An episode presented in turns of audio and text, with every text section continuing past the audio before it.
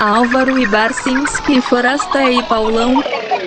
Olá, amigas, amigos e amigas ouvintes. Começa agora a 45ª, 45 edições do nosso querido ABFP, que também é transmitido toda quinta-feira às 15 horas pela web rádio Galeria do Rock, que você sintoniza no site www.galeriadorock.com.br.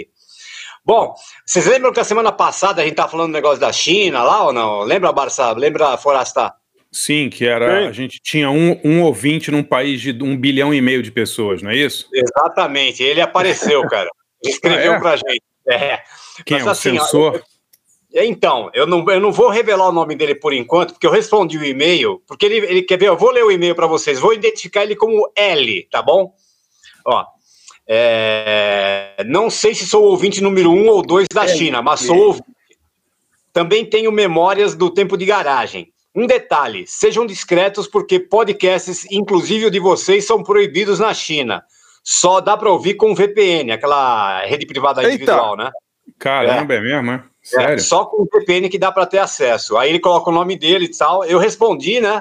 Pra, mas por enquanto ele não, não, não rebateu, porque perguntei que cidade ele tá, tal, se ele pode dar alguma informação ali tal. Como ele foi meio ali, disse tá. que é meio proibido, então eu não vou nem citar o nome dele aqui, de repente os caras vão para cima ali, vai saber. Tá. Né? Vamos então, chamar ele de não. Luiz de Xangai. Mas, pô, só de não saber que é censor já, pô, já é legal, né, pô? Não, é Luiz de Xangai, o ouvinte misterioso. ai, ai, ai. Melhor, melhor, melhor não ajudar o cara a entrar em cana, né? Cadeia, cadeia em Xangai deve ser dureza, né, cara? Melhor, melhor não. Nossa, imagina. É. É. Isso, o, isso é para vo você aí que fica falando, nossa, a China é tudo de bom, como eles conseguiram essa virada econômica, né? Que país maravilhoso. Olha aí como eles é, conseguiram, aí. É, é, é, isso aí, é isso aí. Quando, quando, você via, quando você vira um cururu na, na televisão dizendo, louvando todo o 5G, que a China é maravilhosa, fazendo programas especiais, lembre-se, jabá, tem jabá. Huawei, foi a propaganda da Huawei, você já sabe. Né? Exato, é. ah, o, o, Acho que os únicos lugares que, que dá para. Tem que entrar na, na, na, internet com VPN é na, na, na China e, e, em Paraty, né, Barça? Desculpe, Pauleta, fui, fui, estava sendo distraído aqui pelo. É, eu estava falando que os únicos lugares do mundo que você precisa de VPN para entrar na, internet é a China e Paraty, né? É, e Coreia do Norte, talvez, né, Pauleta, é, para é ouvir, é ouvir o nosso podcast. Se bem que, se bem que ter o nosso, o nosso podcast proibido em alguns países é considerado uma boa coisa, né? é considerado um asset, né? né, é, Floresta, né? é um asset, assim, para usar um termo assim, né, LinkedIniano, né? É um asset. Exato, é um asset. É. é. É isso aí. Mas, é, mas, isso aí explica, Paulão, por que, que a gente tem só um ouvinte na China. Porque se, não, se a gente não tivesse, se não fosse necessário a VPN, a gente deveria ter mais de 100 mil ouvintes na China claro, já, para ter claro. a proporção de outros países. De outros países, claro. né? É, percentualmente, é que como tem a VPN, aí e tem o risco, tem o risco de cadeia, aí Sim. realmente é um pouco mais complicado. Porque a barreira de, da língua não seria uma barreira no nosso caso, né? Mas a é, VPN realmente é um problema, é. Verdade, verdade. Pô, mas que cara corajoso, hein? Quer dizer, tô, estou supondo que é um cara, vou dizer, o e ouvinte, ouvinte, né? Ou ele ou ela, né? É, é. Ele, a ouvinta misteriosa. É corajoso, corajoso. Corajoso, é. corajoso é bom. Ai, cara, muito bom. É, só um recadinho rápido, André. Vamos dar aqui os parabéns pro, pro pessoal lá do Alternativa A, um programa muito bacana ali da Rádio Universitária de São Carlos, que é feito por uns professores muito espertos lá, muito legais. Sim, um abraço Alex, lá para a galera toda. É. é, Alex Curcio, o PG, o Glauco Keller, Luiz Henrique, a Thaís Goulart. E fazem um programa muito bacana ali, grandes entrevistas, né? Tirando as nossas, né?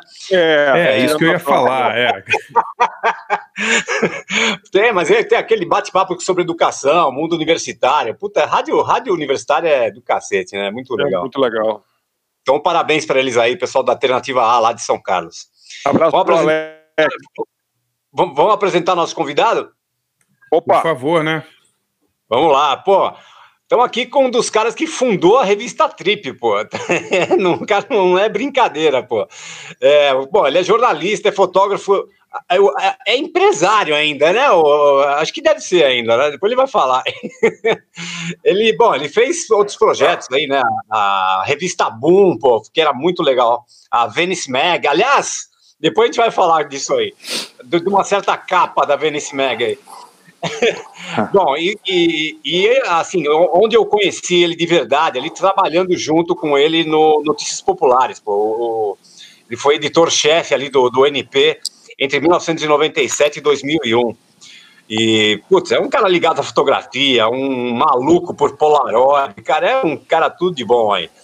Então, aqui com o, com o nosso amigo jornalista Fernando Costa Neto. Boa, Dandão! Aê, Dandão! Bem-vindo! Obrigado, prazer enorme estar com vocês. E, e nesse programa, acho, acho que esse é o, é o, é o, é o homenagem musical mais longevo da história do rádio brasileiro, né? Vocês estão no ar há quanto tempo? Ah, vai para 30 já, né? Entre idas anos, e vindas rapaz. desde 92, é. Cara, não é brincadeira ficar 30 anos no ar, né? vocês sabem disso, ainda mais dentro aqui das, das, da fronteira brasileira, né? Sim, Olha, aliás, com, com esse apoio trip, todo, é, esse, esse apoio. Não, falando, falando da Trip agora, acho que só, só o Trip FM, o programa da Trip, talvez seja mais tempo no ar do que o Garagem, não sei. É, não, e, e, e, e, acho que sem interrupção, não sei, precisa perguntar lá pro precisa perguntar Paulo Lima, talvez ele seja, ele é mais velho que a gente também, né? Então talvez é, ele tenha Paulo, essa vantagem, né? Deve ter. O Paulo começou em 87, se não me engano. 8, é, deve ter algum programa, algum programa Mano Velho lá na Band, deve estar mais tempo, 40 anos, sei lá, deve estar, não é? Pô, mas vocês com 30 anos estão de parabéns, viu? É. Ô, ô, ô, Dandão, a gente tem uma particularidade, que são 30 anos sem ganhar nada. Bem-vindo ao clube. Né? Olha, serviço tem, viu, cara? Olha, não, é. serviço tem. Agora a grana tá, não sei onde parar. Isso era um bom slogan para os 30 anos do garagem, hein, Pauleta? 30 anos sem ganhar nada. 30 anos de 30 anos de serviços prestados e dinheiro zero, né? Zero, é. Ah, é, é, saldo negativo, né? Que a gente, na época que a gente ia comprar CD e vinil, pô, a gente torrava dinheiro e não ganhava nada, né, cara? Claro, é. imagina, imagina. Agora a gente torra nosso tempo, que também não vale grande coisa, então também não tem problema. Verdade. É verdade. Agora, o Dandão está aqui para falar de um tema específico. Claro que a gente vai explorar aí as várias facetas do Dandão, fotógrafo. O cara viajou o mundo inteiro, tem um monte de história. Mas ele veio aqui basicamente para falar de um, de um tema, Pauleta, é isso? É, o, o, Fernando ele, ele tá lançando um livro, acho que é até melhor ele falar, né? Um chamado Maybe Airlines, Sarajevo, pela Isso. editora Garoa, pela Garoa Livros, né? E é. que fala sobre os 25 anos do, do fim do conflito lá, né? Da, da, da Guerra dos Balcãs lá. Você quer, fala aí pra gente, Fernando.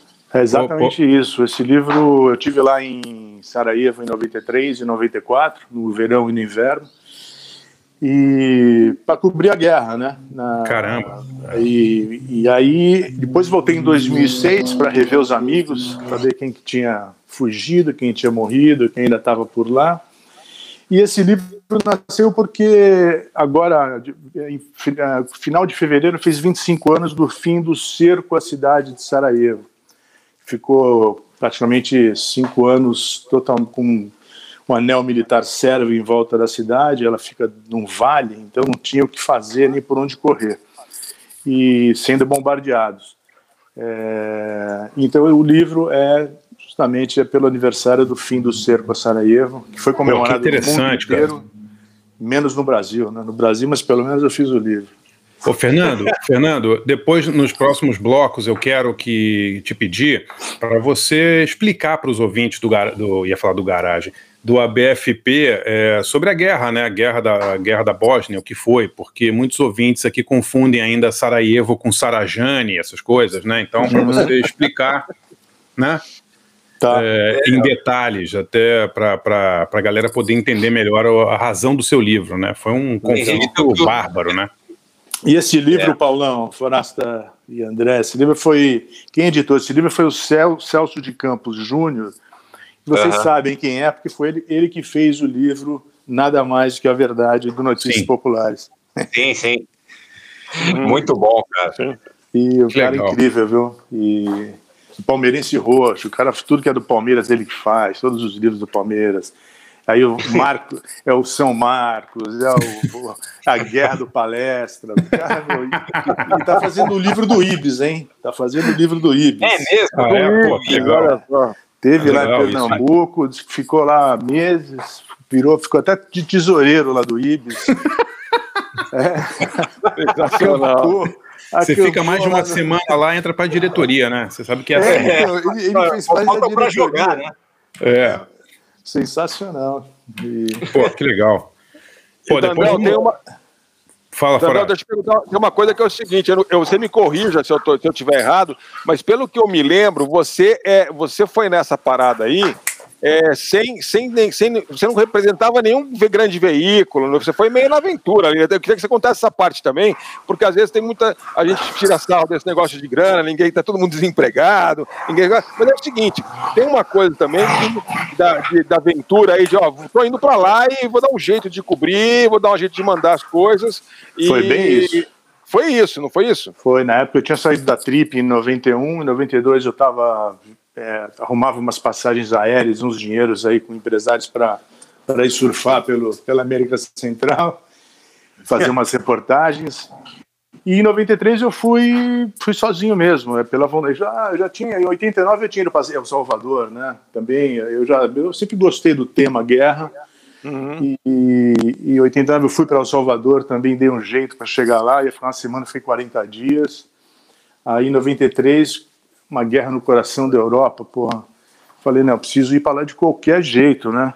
Uhum. Então eu arrumei os dólares, uma permuta aérea com a VASP até Bruxelas, uma outra permuta com a, uma companhia de trem de Bruxelas até, a, até Zagreb, na Croácia, para pegar autorização. Porque cada guerra é, é uma diferente da outra. Né? Do Sarajevo você tinha que ter uma autorização e um colete à prova de balas e embarcar. O embarque era só com a ONU com o avião ah. Hércules C-130.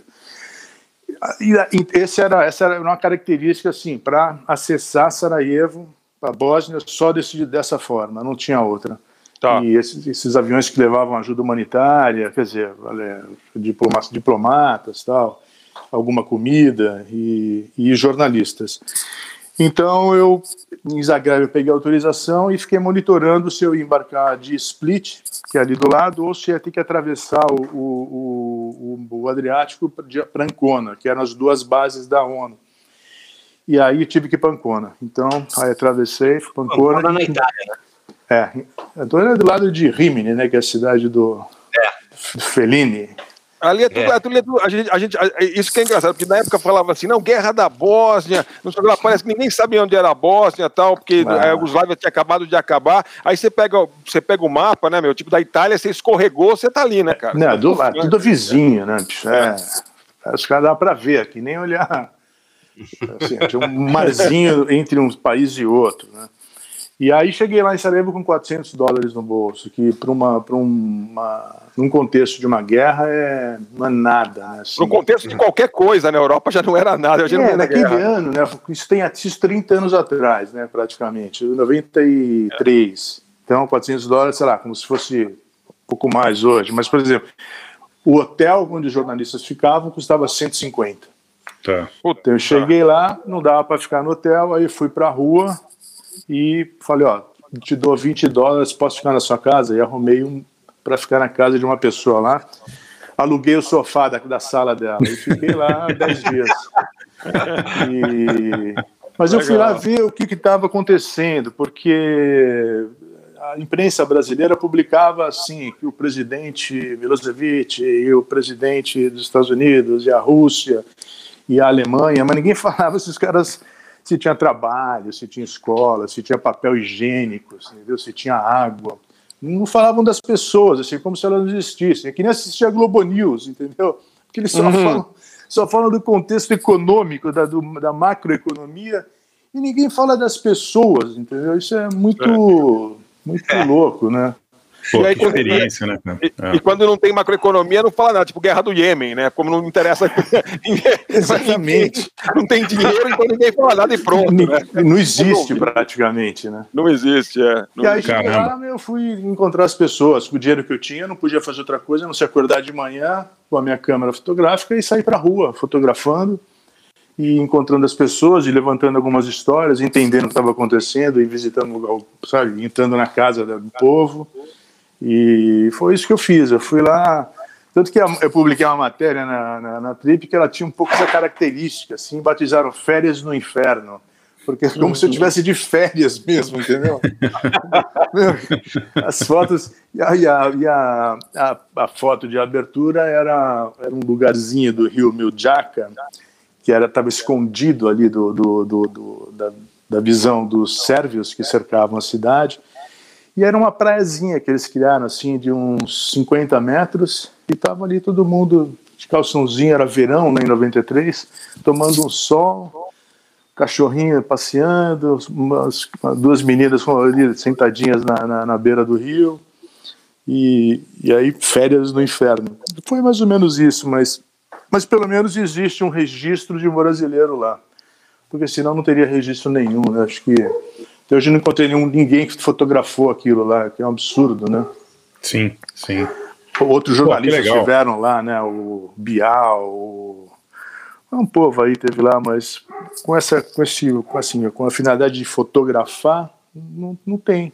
Então, mas está documentado agora e e com os 25 anos eu resolvi fazer um livro. A ideia era uma matéria era uma matéria, mas não deu certo. Aí o Celso falou: pô, vamos fazer um livro. Eu falei: pô, puta ideia, lógico, vamos fazer um livro. Eu fiz um livro, pô, o livro ficou lindo, ficou, como diz o João Farca, despretensioso, mas um puta documento, sabe? É, legal e, demais. Que, que é um livro pequenininho, é um livro pequenininho, parece uma publicação europeia de época, sabe? E eu escolhi um papel é. amarelo, um papel pólen, que eles chamam, chama pólen. E então, são 60 fotos, tem o um texto meu na primeira pessoa, toda, toda a aventura até chegar lá, nos, nos dois anos que eu tive, e fecha com o texto do Leão Serva, aí sim, sobre a macropoli, macropolítica, né, explicando aquela bagunça toda que, que aqui é aquela região do mundo, né, que é um, sim, uma região sim. conturbada, sempre foi e, e acho que sempre será, né, os caras vivem em conflito ali, eterno. Que louco, né, cara?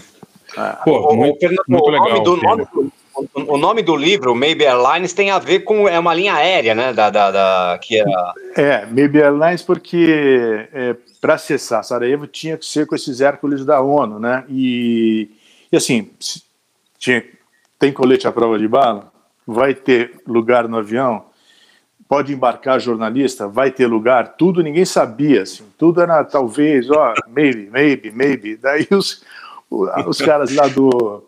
E você vai chegar, né? Porque os caras atiravam no, no avião de, da, da terra para de, baixo para cima, tanto que a gente sentava em cima do colete à prova de bala.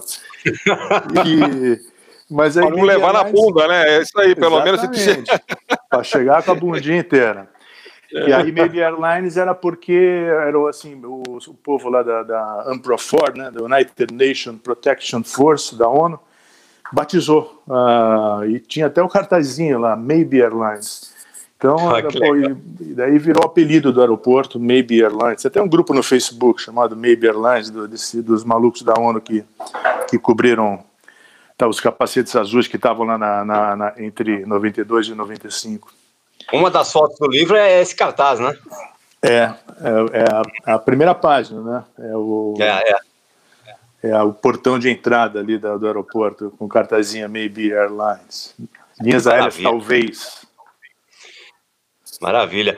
E bom, e na esteira aqui da, da, do nosso convidado, né, do Fernando Costa Neto, a gente vai fazer um tema, né, né, Barça? Só músicas da ex-Yugoslávia, pô. É, o negócio é, essencial. É, eu, eu não tinha entendido, eu achei que era música dos Balcãs, porque as que eu escolhi são, não, tá... são dos Balcãs. Pode ser da região ali? Porque se for só da ex-Yugoslávia, limita um pouquinho. É tudo pertinho não, ali. É, é, é, como se, é como se fosse música de Piracicaba, Limeira e Santa Bárbara, entendeu? É tudo, é tudo vizinho. Então, vamos lá. Vamos, vamos, vamos voltar à fita aqui. Então, músicas da, da região dos Balcãs. Pronto. Beleza, Boa. melhor, melhor. então, vamos lá. Quem começa, Pauleto? Bom, eu começo então, ó. Como eu sei que, vai, que, o, que o Forasta vai pegar a galera lá da aparentada dele na Eslovênia, o, o Fernando vai, vai falar mais aí da, da, da Bósnia, eu peguei aqui uma, uma banda da, da Croácia e uma da Sérvia. Ó, a da Croácia é uma dupla de eletro synth pop de Zagreb, foi formada em 2008. Eu até conhecia já algumas coisas e achava bem legal, e eu fui fuçar de novo, né? É, é, é, é, assim, eles já, já gravam, né? Gravam coisas em inglês, é uma coisa um pouco mais moderna. É, é essa música que eu escolhi é de 2015. É uma dupla chamada Nipple People. Nipple mesmo, de mamilo. Nipple People. É, o nome da música é Balkan Express. É, é uma dupla que, assim, ele é che- é, envolto em mistério ali e tal. Eles não mostram as caras, não revelam os nomes. Mas só que ao contrário dos artistas mascarados famosos, aí, sei lá, Kiss, Slipknot e tal, o Nipple People eles adotam um visual super moderno para esconder os, ro os rostos, assim, bem futurista. É um som bem legal, assim, bem eletrônico, synth pop, eletropop, synth pop, bem bacana. São de Zagreb. Eles lançaram um álbum em 2017 que na verdade é uma compilação de todos os singles deles. E a gente vai ouvir essa Balkan Express aí do Nipple People para começar. E da segunda música, Bom, vocês sabem que, vou fazer uma propagandinha minha aqui, vai. Vocês sabem que, paralelamente ao ABFP, eu tenho um programa nas web rádios, né, na Electric Radio e na Galeria do Rock, que é dedicado aos sons alternativos das décadas de 80 e 90 e tal, que é, que é chamado, claro, né, de Pauleta 80-90. É, e uma das minhas ideias lá, já tá, isso já estava meio anotado, era fazer um especiais aí, né, com, com músicas da ex-Yugoslávia.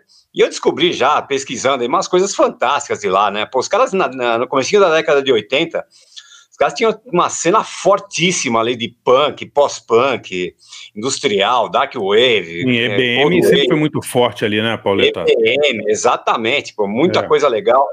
E, e, assim, aí eu fui pescar na, na, nas coisas que eu já tinha escutado ali, eu separei uma que é muito legal, uma banda chamada é, Grad, Grad é, na, na, em croata, em sérvio, significa cidade, né? É, pode falar, é Volvograd, nessas né, coisas, né? Tem, tem aquele Sim.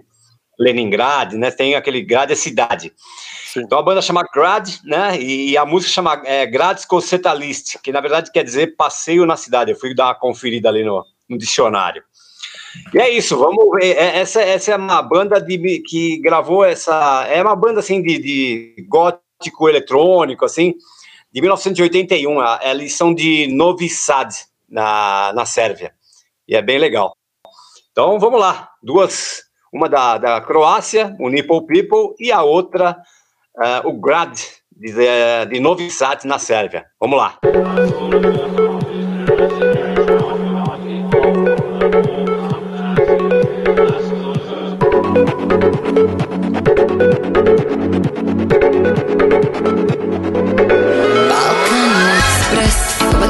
Prostora Moskva Neka pričeka. Neki drugi put ću doći.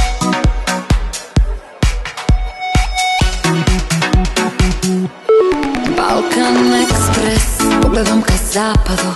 Ti voliš tu estetiku Ja volim slušati tvoj glas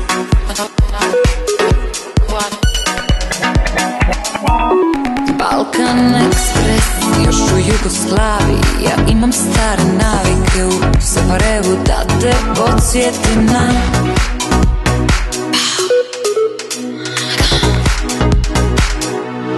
Balkan Express Kava šešir džez Ti mi je u koži duboko. Ti si tetoviran tamo za uvijek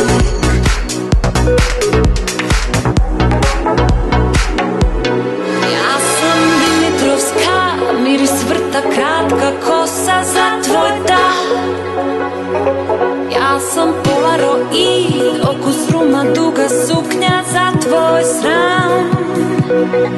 Ja sam lisica i rama, pa mi grizeš prste kad sam sama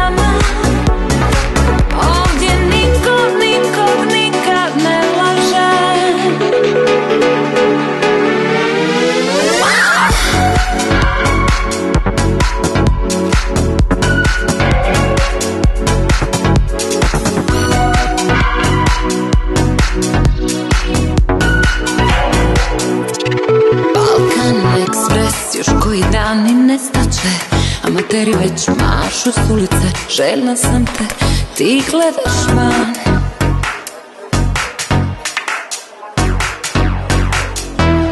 Balkan Express Uzmi moje mjesto, pokušaj. Nebo je bolje ljubavi I ako zaboravim, pokaži nam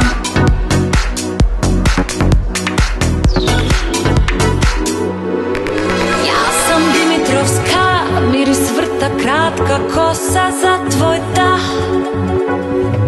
Ja sam polaroid, okus ruma, duga suknja za tvoj sram. Ja sam lisica i dama, kad mi grizeš prste i kad sam sama. Ovdje niko nikog nikad ne laže. Samo uzme račun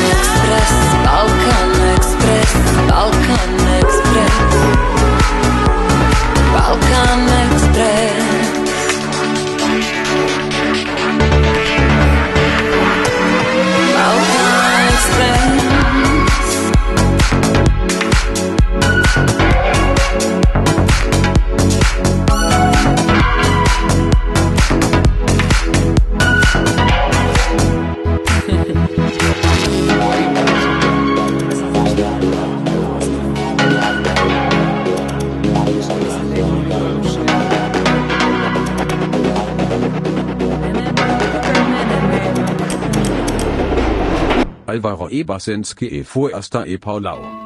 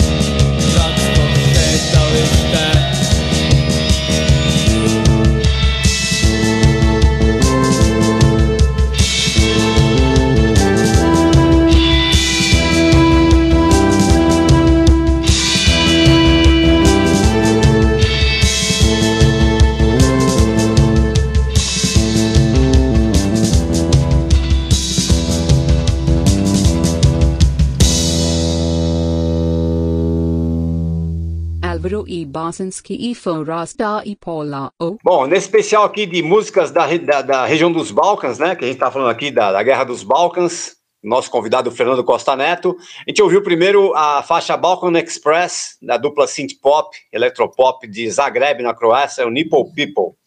E depois essa, esse excelente grad, com a faixa Grades Concetalist, ah, lógico que a pronúncia não é essa, né? Mas enfim, eu não vou conseguir falar. Tem é, é a letra. Não é essa, duas... não. Pô, você está tá, tá passando, tá passando para apresentando uma banda com a, pronúncia incorreta.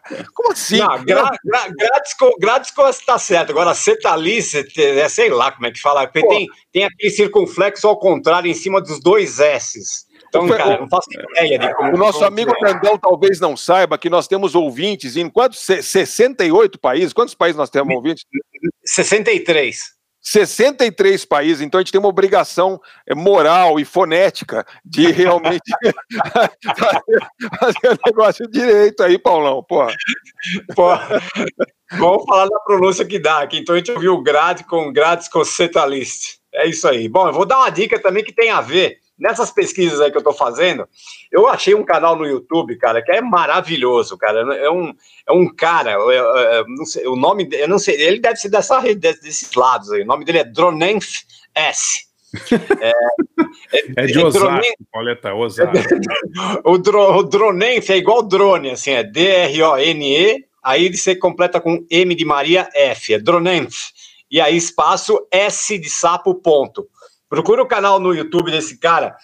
É assim, tem um milhão de coisas de, de, de, de, música dos anos 80, principalmente nessa linha que eu falei de pós-punk, punk, eletrônico, eletro, é, industrial, EBM, Dark Wave, essas coisas. Mas tudo fora do eixo Estados Unidos e Inglaterra, cara. Então tem, puta, coisas da ex-Yugoslávia, é demais, leste europeu. Pô, tem, tem um, tem um, ele tem uma, uma playlist de pós-punk japonês do início dos anos 80 que é espetacular, cara, sério. É vale muito. Quem, quem, é afim de ficar explorando essas coisas é, um, é uma mina de ouro ali, cara, sério. Que legal, é, que legal. Canal no YouTube, então, vai lá, dá uma fuçada no Dronenf S. É isso aí. Que legal. É, Deixa eu fazer uma pergunta para o Dandão. É, Dandão, é o seguinte, você poderia só falar, explicar rapidamente para os ouvintes aqui o que foi a, a Guerra dos Balcãs, é, o conflito Sérvia, Bósnia, só, só para a galera entender, um conflito étnico, né, basicamente, né? É, mais ou menos, né? É, a Guerra da Bósnia foi, é, foi a dissolução da ex-Yugoslávia, quando o, o, presidente Tito morreu, é, que mantinha, mantinha toda aquela região é, em mãos de ferro, né? É, ele começou, todo mundo quis se declarar, declarar sua independência, suas porções de, de terra ali, né? Então, é, Sérvia é, era a capital da ex-Yugoslávia e queria manter toda a região e, se pudesse, acoplar mais alguns países vizinhos e criar a Grande Sérvia.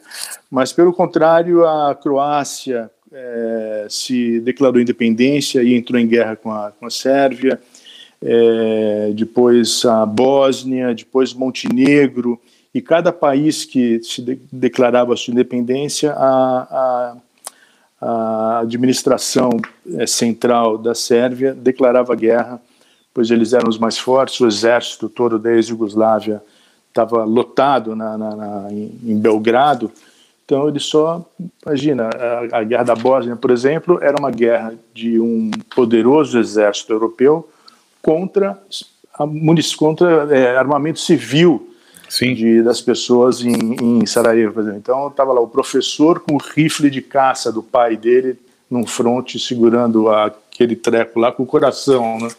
Sim. E era, era gente com revólver, com, com arco e flecha, com o que tivesse ali de armas. Ninguém, não existia armas, armamento militar para fazer frente é, então foi mais ou menos isso. Foi depois que Tito morreu, é, os, as, as, as, os, as, os países independentes né, começaram a se declarar as, as, as turmas de outras etnias, né? Na Croácia, é, Bósnia, Montenegro, começou, todo mundo declarou sua independência e, e houve uma guerra total ali na região que durou, porra, durou só da Bósnia foram quase foram cinco anos. Né? E religiosa também, né? Tinha uma treta religiosa também, né, Dandão? É, sempre tem né, alguma, alguma questão religiosa, os ultra-ortodoxos com os católicos, com, com a turma da, da Bósnia que era mais muçulmana. Muçulmana, e aí, né? É. E aí, aí começam também toda, aí tudo vira motivo também. Mas eu acho que no fundo é tudo uma questão de poder, viu? É, basta aí. E a, a, causa principal é saber quem que vai ficar com a grana, sabe? No final é, é bem isso. Mas hoje, o, hoje mas... a Bósnia existe um governo é, tripartite, né? Então são, são é, existe uma, uma um, um, composto bósnio, um composto sérvio, um composto é, croata. Se, se não me engano, os croatas estão no meio, se não me engano também, e eles formam uma um governo e se, se, se, tiver um gritinho na rua, a União, a União Europeia corta a ajuda. Então eles ficam, eles se aturam porque a, a, a ajuda para a reconstrução da região está vinculada a essa pacificação, a, a, a, manter a ordem ali na, na, na região. Então, mas é uma região muito conturbada historicamente, né? Vem essa, as guerras ali vêm já desde do século não sei quanto. E Acho que ali, ali, também, ali também teve, até, acho que começou o negócio de Yugoslávia, a gente, a gente cresceu né, com aquele negócio de Yugoslávia, mas a Yugoslávia foi inventada no começo do século, depois da Primeira Guerra Mundial também, né? Quando acabou o Império Austro-Húngaro, os caras fizeram, ó, isso agora, é, quando as grandes potências falaram, ó, tem, agora isso aqui é Áustria, isso aqui é Alemanha, isso aqui é isso aqui, isso aqui é Yugoslávia, né? Então foi meio esse, esse negócio meio... E com a morte sempre, do né? Tito, com a morte é. do Tito, quiseram a independência, cada um quis ir para o seu canto. E... e... que era um país muito louco, porque não era nem comunista nem capitalista, né? Eu lembro quando a gente era moleque assim, tinha aquele negócio que eram os países não alinhados, né? Que era. E a Yugoslávia era isso, né? Era meio, meio um pé aqui, um pé ali, né? Era mais ou menos isso, mas sempre alinhado à Rússia, né? É, Rússia é. e Alemanha. Rússia e Alemanha sempre com. É, tinha a mão da Rússia e sempre da Alemanha também ali na, na região. Mas era mais aberto, né, Dandão? Assim, comparando com outros, com outros países ali, né? Da cortina de ferro. É, era, uma, era uma cortina de alumínio ali, alguma coisa meio. É, eu não conheço a Albânia, é. não conheço a Romênia, mas é, é uma região maravilhosa. Assim, Sarajevo, porra, fui para Sarajevo em 2006, parecia que eu estava em Amsterdã, porra, assim, a puta Tá lugar, meu, lindo, gente linda. É verdade. Sabe, povo progressista, meu. É aquele muçulmano, mas que, que, que queima um, entendeu? Não é aquele muçulmano religioso que você dito. Como que é o muçulmano que queima um, Dandão? Explica isso pra gente. muçulmano que queima o muçulmano que queima um é que nem o católico, porque assim, porra, não, o cara não é um religioso. Ele é muçulmano porque ele já vem de uma família muçulmana, mas ele está interessado no que tá, que ele quer sair para o mundo, ele é, é mentalidade progressista, ele não quer seguir é, o Alcorão, por exemplo, entendeu? Ele uhum. é um cara mais cético. Então é uma, é, é uma cidade, é uma, é uma sociedade moderna, é, maioria muçulmana, mas moderna. Assim, é um, uhum. Você pergunta, cara, eu sou muçulmano, ah, tá legal, beleza. Eu sou católico também, só que quando eu fui na igreja, Entendeu? É isso.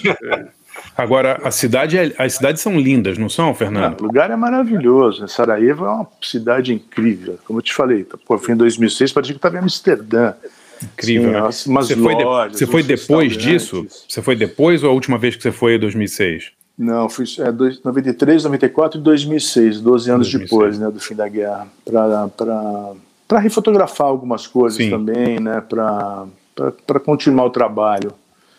E, mas não voltei para lá, não. Tenho vontade. Tem uns amigos lá, né? Aliás, eu, mas... quando falaram, ah, porra, música boss, eu já escrevi para minha amiga Sandra, ela falou, Sandra, me indica aí umas bandas boss, eu preciso para um programa de rádio super importante aqui no Brasil, nos amigos meus e tal. Ela me mandou. Hein, Paulão? É Ela é mandou, um, mandou um reggae, mandou um reggae bósnio que vocês vão É, a gente vai ouvir no final. Tem até reggae, cara. É, o Paulo falou aquelas palavras que não se consegue. A única palavra que eu consegui, assim, tem duas palavras que, assim, Slobodenia, que era o nome do jornal principal, e fala, que é obrigado. São as duas únicas palavras que eu aprendi em, em Bosnian language. Eles nem gostam de falar que eles depois da guerra, não, não, não, eles não falam mais servo-croata, agora virou Bosnian Language. Que louco, né? Quer dizer, pelo menos entre eles, né? É, mas, o... mas, é uma língua que você não consegue entender uma palavra, assim, não tem nada que se assemelha a nada, assim. O mais perto que eu fui ali, o mais perto que eu fui ali foi Hungria e Eslováquia e recomendo a todo mundo. São países lindíssimos, né? Uma coisa assim. Né? É. Eu não, pra, não conheço. Praga mas... é do outro mundo, né, cara? Praga é um negócio que, assim, parece, parece de filme, parece cenográfico. Né? É, então. Eu, eu, eu adorei Praga, mas eu achei isso, Xará. Eu achei muito cenográfico demais, assim, para mim. Eu, eu, curti muito mais Budapeste, achei muito mais uma cidade de verdade, ah. assim. Uhum. Achei Praga turístico demais, muita gente. Claro, é lindíssima, né? Uma coisa assim, parece é realmente foi... estar num cenário de filme.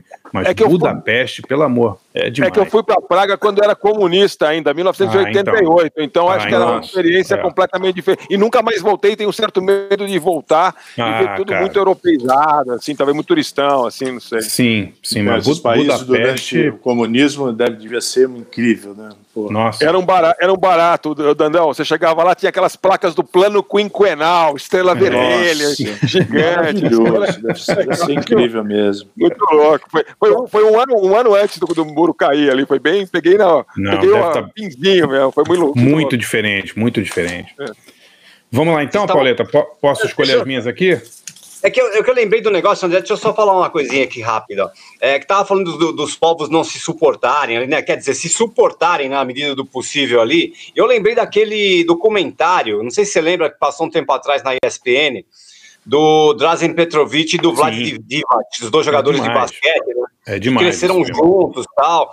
E o, o, o Divac era, era da, da Sérvia e o Petrovic da Croácia.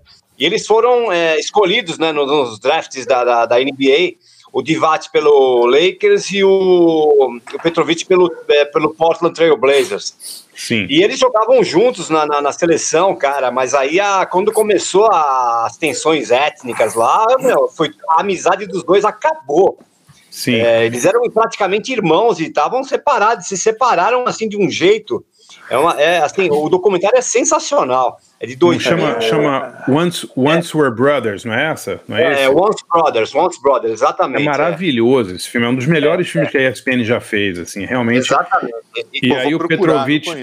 Pô, você não viu, cara? É demais, cara, é demais. Eles, eles jogam juntos na seleção iugoslava, aí rola a guerra, eles se separam, né? E, e, e eles nunca mais se falam, cara. Começam, viram inimigos, assim, é inacreditável.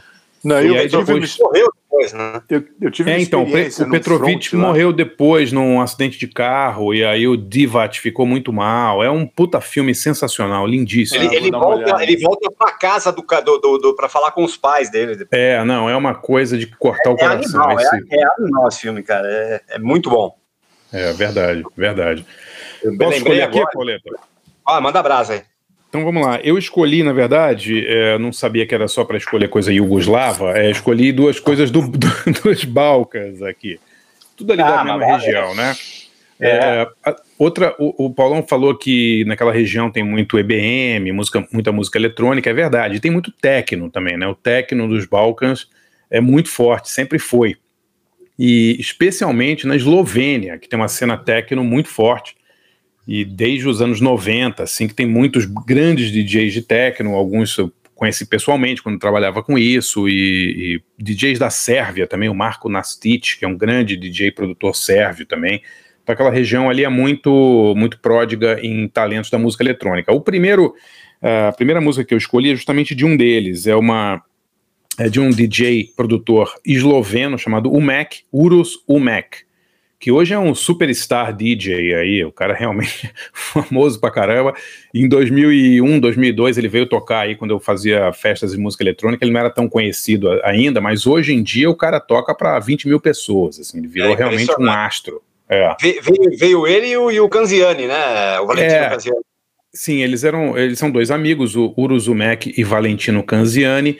Eles tinham uma gravadora na Eslovênia chamada Recycled Loops e eles tinham, desde os anos 90, um projeto de eletro chamado Zeta Retícula, que é uma das coisas mais incríveis de música eletrônica que eu já ouvi. Assim. É eletro é, é muito melodioso, é uma música sensacional, um techno um pouco mais lento, assim. E o Mac, é, recentemente ele ressuscitou o Zeta Retícula, que ficou parado um tempo, e lançou vários discos. Eu vou rolar uma música de 2019, de um EP do Zeta Retícula, que chama Polycyclic Aromatic Hydrocarbons. Os hidrocarbonos policíclicos e aromáticos, eu acho que é isso, né?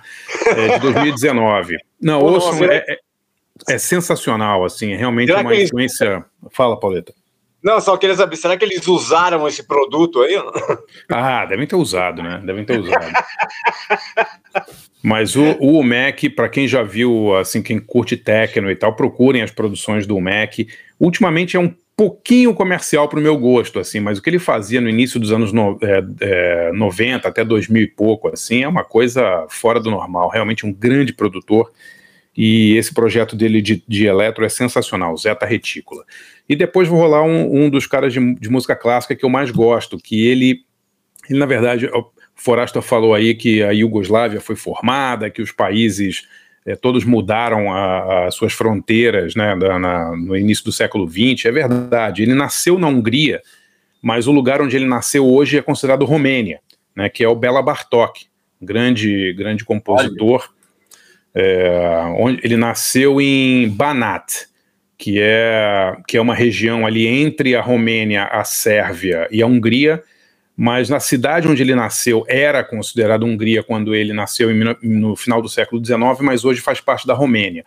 E mas é um cara que isso é a coisa mais é. comum que tem, porque todo mundo, aquilo, as fronteiras viviam mudando, então os passaportes viviam mudando também. Sim, claro, é, claro. Então, é, aqui, aqui quem vinha para o Brasil tinha um passaporte de uma coisa, mas na verdade falava uma outra língua e, e era Sim. colonizado por um sei lá quem lá, né? Então era. Sim.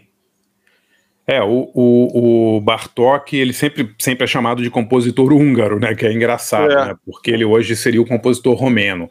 Uhum. Mas eu amo a música do Bela Bartok, é, Mandarim Miraculoso. Ele tem, ele é um, assim, faz, faz música clássica, né? Música de, de, de câmara, mas tem uma pegada meio, meio sombria, meio mórbida nas coisas do Bela Bartok.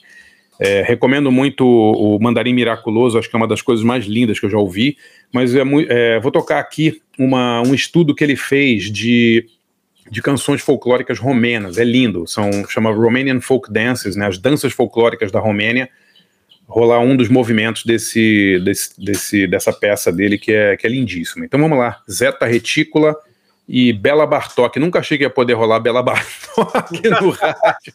Sensacional. Aqui é, aqui é assim, bom, né? cara. É, que bom. Então vamos lá, Zeta Retícula e Bela Bartok, já voltamos com Dandão.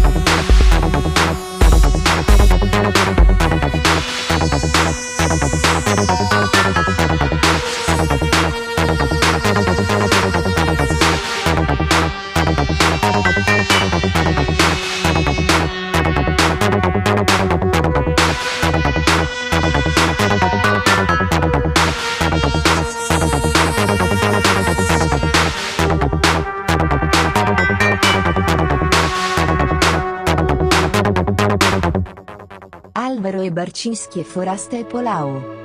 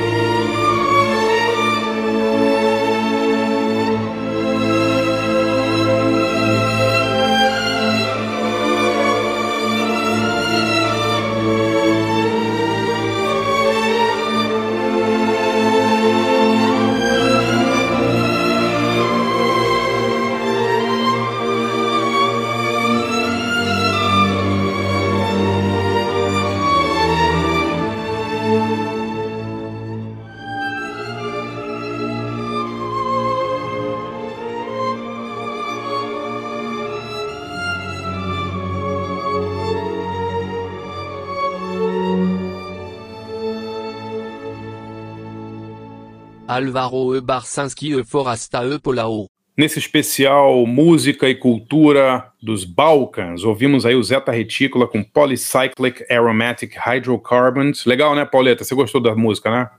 Puta, achei do caramba, sério. É, foda. É, é foda. Não tinha ouvido, eu, não tinha, eu não sabia que tinha coisa recente disso aí, cara. Demais. É, o, o Mac voltou a fazer uns sets de eletro e ele voltou a se apresentar como Zeta Retícula. Procurem aí no SoundCloud o, os sets dele recentes de eletro, são absurdos, assim, coisas realmente fantásticas.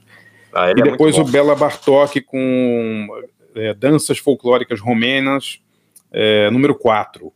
É, um disco muito bonito também. E minha dica também tem a ver com a região lá.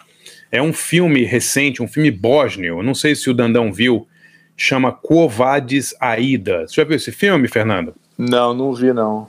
Cara, esse filme concorreu É, ao Oscar eu- de filme É, estrangeiro. eu vi. Mas Pô, eu, é- eu não, é ina- não vi assim, eu não sei se eu quero ver. É sobre o massacre É, de. Srebrenica, né? É sobre Srebrenica, é uma coisa assim, é, é- é- realmente acaba com sua semana, entendeu? É, É um- por isso que eu não quero ver. É, Pô, mas que é bom, muito- hein? É, é bom, muito é legal. feito, é boa, boa dica. bom pra você assistir na segunda-feira, assim, já. já- depois do- a gente grava o podcast, assiste essa porra e se mata na terça, isso. Um ano, Não, um mas o ano filme- de pandemia, você vai assistir esse filme, cara. O filme é lindíssimo, é, é dirigido por uma, por uma cineasta chamada Yasmila Zbanik. Espero que esteja fazendo jus ao Atenção, nome dela. atenção, atenção para o capricho na pronúncia. Tô. Zbanich, Zbanich. Boa. Yasmila Zbanich. E é sobre uma, uma tradutora da ONU, é uma história real, sobre uma mulher que era tradutora das forças da ONU naquela região, que é de uma família muçulmana, né, em, como é que se pronuncia? Sbrenica, Sbrenica? Como é, Dandão? Srebrenica. Srebrenica. É. e, e, a cidade é evacuada por causa da chegada do exército sérvio e ela tem que traduzir as negociações entre a tropa de paz da ONU e o, o Mladic, que é o general sérvio que está querendo matar todo mundo, basicamente. É, o filme é inacreditável. Foi concorreu ao Oscar de melhor filme estrangeiro, perdeu para o Druk, filme dinamarquês, mas é tão bom quanto um filme tem uma das cenas finais, assim, que é no mortuário, é uma das coisas mais impressionantes que eu já vi. Realmente tem que assistir esse filme, é muito bem feito, muito bem dirigido, uma tensão constante, assim. E, e nem é um filme, vou te falar, nem, nem é um filme que tem muita violência explícita, sabe? Mas a violência implícita é tão forte, tão pesada que, que você fica você fica arrepiado, assim. É um filme realmente muito bom. Covades, Aida, procurem aí nas plataformas. Eu acho que está no Google Play, está no Now, tem vários, em vários. Eu vou ver aqui onde está e já aviso aqui, tá? Beleza. Muito Maravilha. Bom. O, o, seu, o seu Fernando Costa Neto, desde quando te chamam de Dandão, cara? Desde você era criança, já era grandão, altão, assim? Qual que é, qual que é a origem aí do, do epíteto? É.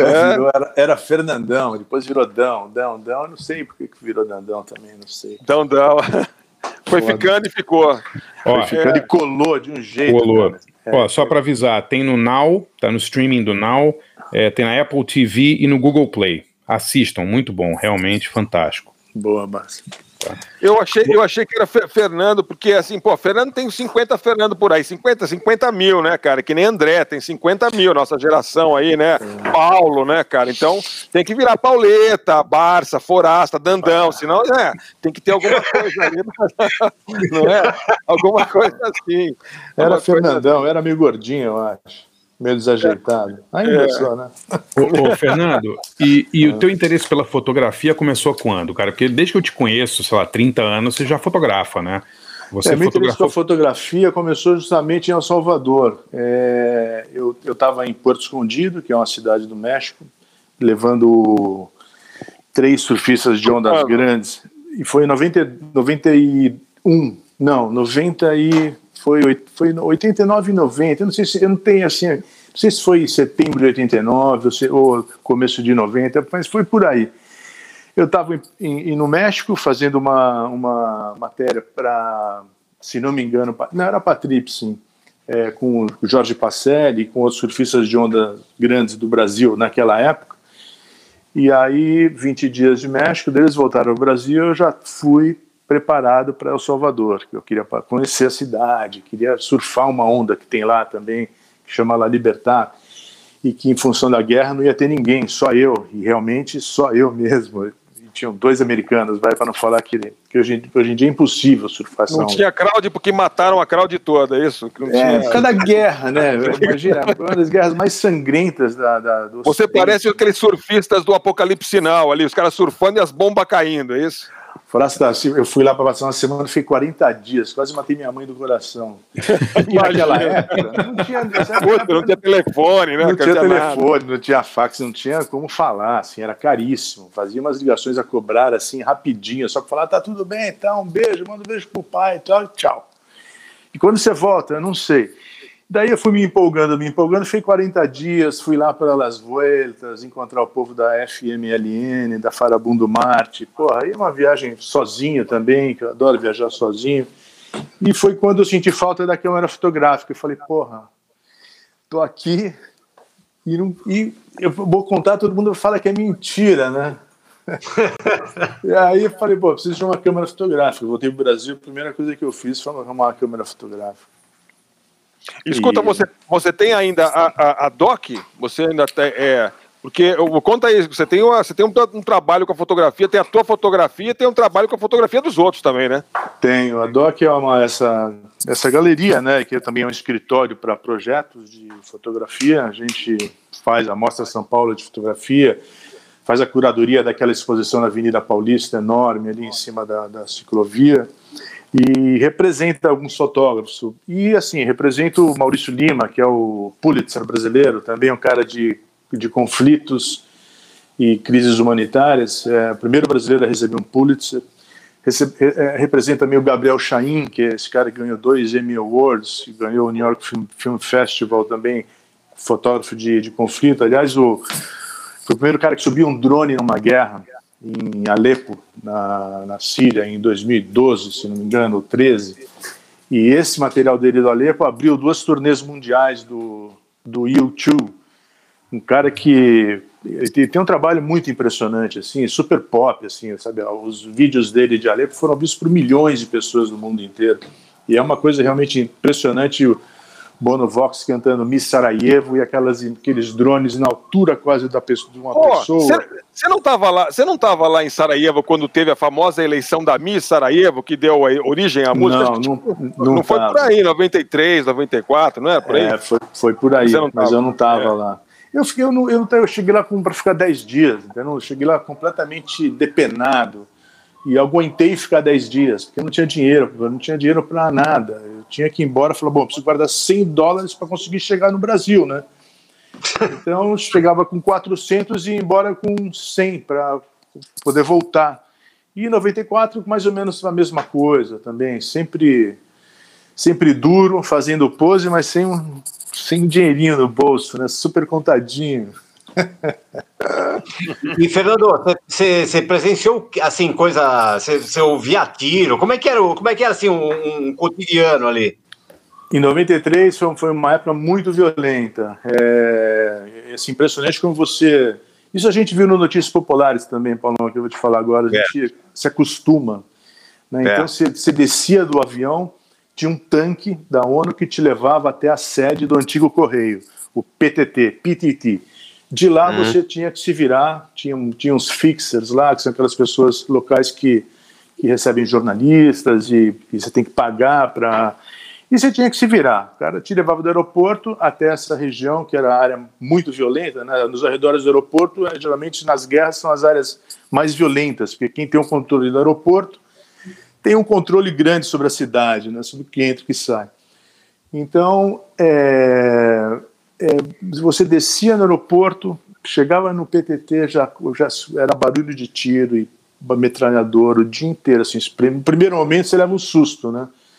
Dá 10 minutos, você nem olha mais.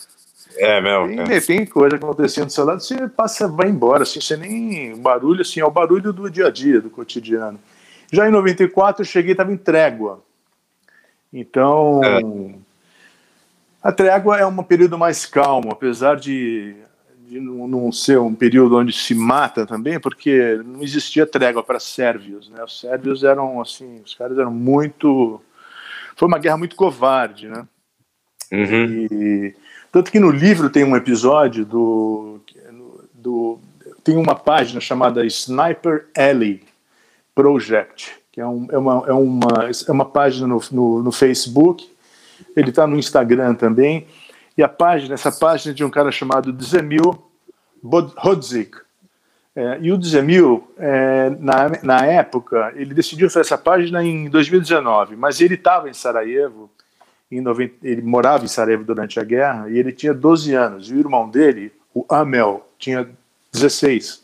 E numa dessas tréguas, é, o Amel jogando tênis com um amigo dele levou um tiro no peito de um sniper e morreu. Caramba. Caramba. E, e, e então essas tréguas nos serviam assim para elas elas antecediam períodos de uma violência muito grande. É, e mas essa página do Sniper Alley é, é onde o, o irmão do Amel que foi morto, o Zemil, ele procura fotos de crianças ele começou procurando fotos do irmão dele. Uhum. A única foto do irmão dele que ele tinha era uma foto que ele, para uma admissão para a escola, e, e, a foto do funeral do irmão dele. E aí ele é, se mobilizou, começou a ativar pelas redes sociais, procurando fotos do, de crianças para ver se encontrava o irmão dele. Eu mandei as minhas fotos para ele é, é, o ano passado assim, virou um dos maiores acervos de fotos da, da, da, da, de Sarajevo sob cerco e crianças, e as pessoas se encontrando. É uma página muito. É um projeto cabuloso, assim, é um projeto maravilhoso e muito emocionante, assim, você olhar, você publicar umas fotos e as pessoas se encontrarem. Sabe? Cara. publica uma foto de uma criança que tinha 12 anos na época, hoje ela está com 30, não sei e poucos. Ela, porra, sou eu. É demais. Viram, né? demais. viram cara, uma coisa assim. É um filme isso também, sim, né? Sim. E o Zemil é um cara incrível. Ele, hoje ele mora em Doha, trabalha com vídeo. E ele criou essa página que eu recomendo vocês darem uma olhada, chama Sniper Alley, que era o, era o beco do sniper, que era uma das áreas onde os os sérvios tinham a visão total da, da, da cidade e onde ninguém, quem passasse por ali era morto. Porra. Ó, sniper, sniper Alley, S é. sapo N-I-P-E-R e o Alley é A-L-L-E-Y. Sniper Isso. Alley. Beco do Sniper, Beco do franco atirador. Já é o nome de filme, Sniper Alley. Pô, o nome, é nome de filme. Tá né? pronto, tá pronto. Nomão, né? Cara, a nossa sociedade não, não, faz ideia do que seja isso, né? Não faz Nenhum. ideia do que seja isso. Não faz ideia do que seja uma guerra urbana. A guerra, guerra urbana é especialmente. É, é, é assim, a cidade sem energia, Paulo. Um dos maiores medos ali em Sarajevo era estar na rua à noite. Não tinha medo Nossa. de explosão, de tiro, de nada, mas Sarajevo à noite, sem nenhuma, só luzinha de vela aqui ali, tudo escuro, você não chegava nada e aqueles tanques, uh, uh, uh, só barulho certo. de tanque para lá, para cá, era assustador. Que coisa, né? clima, que né, meu? Nossa Senhora. Nossa, era uma coisa assustadora. Que coisa. Forasta, sua vez, vai lá. Bom, eu escolhi duas músicas da Eslovênia porque meus antepassados vieram da Eslovênia, uma parte deles. É, meu, meu bisavô, é, João Sajovic Sajovic, e a Ana Kozlovic, meu bisavô e minha bisavó, eles é, nasceram é, no que hoje é a Eslovênia, e na época era Império Austro-Húngaro. Então eles caíram aqui na, na cidade de Jaú, é, no interior do estado de São Paulo, porque meu tataravô tinha vindo lutar na Guerra do Paraguai. Olha só, aqueles caras Sério? contratados. Sério. O tataravô André é, foi contratado aí junto com uma galera, e daí, na hora, na hora que acabou a guerra, o, o, o imperador Dom Pedro II, em vez de pagar todo mundo direitinho, chegou para a galera e falou: Olha, eu não tenho muita grana, não, mas tem umas terras aí, tem uns índios, tem umas onças lá tal. Se vocês quiserem, vai lá. E, e foi isso. E aí ficou uma galera lá na região de, de Jaú, Itapuí, esse pedaço aí no interior do estado. E, mas o meu tataravô voltou, mas depois o meu bisavô, quando tinha 16 anos, voltou em 1896 e, enfim, eu conhecia esse cara, conheci meu bisavô, é, ele morreu com 90 e bolinha, 94, acho, em 72. E, enfim, é, então, em homenagem à Eslovênia, que eu ainda não conheço, para minha vergonha, mas é, hei de conhecer que é, uma, é, um, é, um, é um negocinho, era fazia parte da Iugoslávia também, né? Mas é a pontinha da Iugoslávia que é, encaixa com a Itália, a esquerda, né? É quase ali perto do Vêneto, é Trieste, né? Que é bem na divisa. É, a, a Áustria em cima, a Hungria é, à direita e embaixo é justamente a, a Croácia, né? É, então é, é, um, é, é, uma, é um país, paísinho minúsculo, de, tem 2 milhões e meio de habitantes, fala uma língua inacreditável, né? Porque os, é, é, esse lugar do mundo, o mundo é muito louco, mas a gente que mora no Brasil, 207 milhões de pessoas falando a mesma língua, a gente não tem ideia também como é que são os outros lugares, né? Na Europa, é, você andou 20 quilômetros tem um cara falando outra língua, é um negócio de louco. E, aí, na, na, Itália já é assim, né? Então, mas, é, mas ali é muito louco, porque, embora todo mundo ali seja de é, etnia né, é, eslava, né, a língua de origem eslava, mas é bem diferente. Eu sei que é bem diferente as línguas entre a Bulgária, a Romênia, a Hungria, a Bósnia, a Sérvia e a própria Eslovênia. Então, eu catei uma música, eu peguei duas músicas, uma é para a galera poder curtir assim a beleza do idioma esloveno, ok? Então, é um cantor que tem um nome legal chamado Magnífico. E ele, ele é um cara já mais, mais velho tal, e ele, ele é meio um, tro, um trovador, é, é, tem uma, uma coisa meio de lounge, meio, meio jazzística, meio internacional, e tem é, diz, dizem que tem umas letras engraçadas, eu não saberia dizer, porque é, ficou faltando o esloveno aí na minha, na minha formação cultural. É, mas, mas aí ele tem essa, essa música uh, que tem um nome difícil pra caramba, mas eu consegui, é, eu, é, significa brilho do sol, sunshine, E, e então é, é, uma música do Magnífico. Daí eu vou catar aqui, depois eu vou te falar vou com aquela pronúncia caprichadíssima, uh, o nome da música do Magnífico. É, e, e, a outra banda, meu, que é, é uma banda que eu acho sensacional há muitos anos. Eu nem, assim, desde que apareceu, é uma coisa diferente de tudo, uh, que certamente é a banda mais, mais conhecida uh, da Eslovênia, que é o Laibach. Né? É, o, o Laibach é uma, é começou assim lá, lá atrás é, nos anos 80, né? É bem antiga, tal, quando era Iugoslávia mesmo, né? Eles são de 1980, aliás, a banda. E, e eles criaram um negócio desde o começo que era a NSK, que era a Nova Arte Eslovena, que era um movimento, uh, um, um coletivo meio artístico, conceitual, tal, que e, e ninguém nunca dava para entender se, se o Leibach era meio, era meio nazista ou estava fazendo paródia do nazismo, do, do, do, do, mundo totalitário da União Soviética ou do Hitler, porque ali eh, esse pedaço do mundo está sempre meio espremido entre os imperialismos alemão e russo e, e vive é. tomando porrada de, de, dos vários lados ali, né? Então, e aí, e o Leibach, enfim, é uma, uma, uma, banda importante, uma banda industrial importante, influente nesse, nesse sentido, e, e mas, mas eles nunca tiraram o pé dessa coisa meio. Eles dão entrevistas muito é, é, sempre como, como como personagens, entre aspas, né? Mas assim, você nunca sabe quanto que eles estão tirando sarro, quanto eles estão falando sério. Eles criaram um Estado uh, um estado imaginário, onde você pode ter passaporte. É muito interessante esse, esse, esse projeto todo artístico aí do, do Leibach, e eles têm umas covers super famosas, enfim, de Sympathy for the é. Devil e, e, outras coisas. Uh, então, uma banda muito, muito louca super vale a pena você é, ouvir e, e, se quem quiser saber mais sobre o Leibach, tem um documentário chamado Prediction of Fire, que tem no Vimeo, e que eu vi esses dias aí, é, que é muito legal, que conta justamente a história da NSK, que é esse projeto que é eles de outros grupos artísticos aí é, que, que fazem tal. E, e o Live, é, assim, além de ser uma coisa completamente surreal, a existência do Live já era surreal na Yugoslávia em 1980, depois teve a libertação, teve a guerra e tudo isso, mas ah, tem as coisas mais malucas que aconteceu, acho que na história da música mundial, além da história do planeta Terra, que foi quando o Laibach foi a primeira banda uh, uh, ocidental a fazer um show na Coreia do Norte. Sim, sim. Tem, tem, um documentário sobre isso, Paulo. Tem um documentário sobre é. isso, eu estou ligado. Eu, eu, eu, não sabia que tinha o documentário, eu tinha visto o videoclipe, mas eu não tinha visto o doc. Agora precisa assistir o doc também. Você viu isso aí, Barça?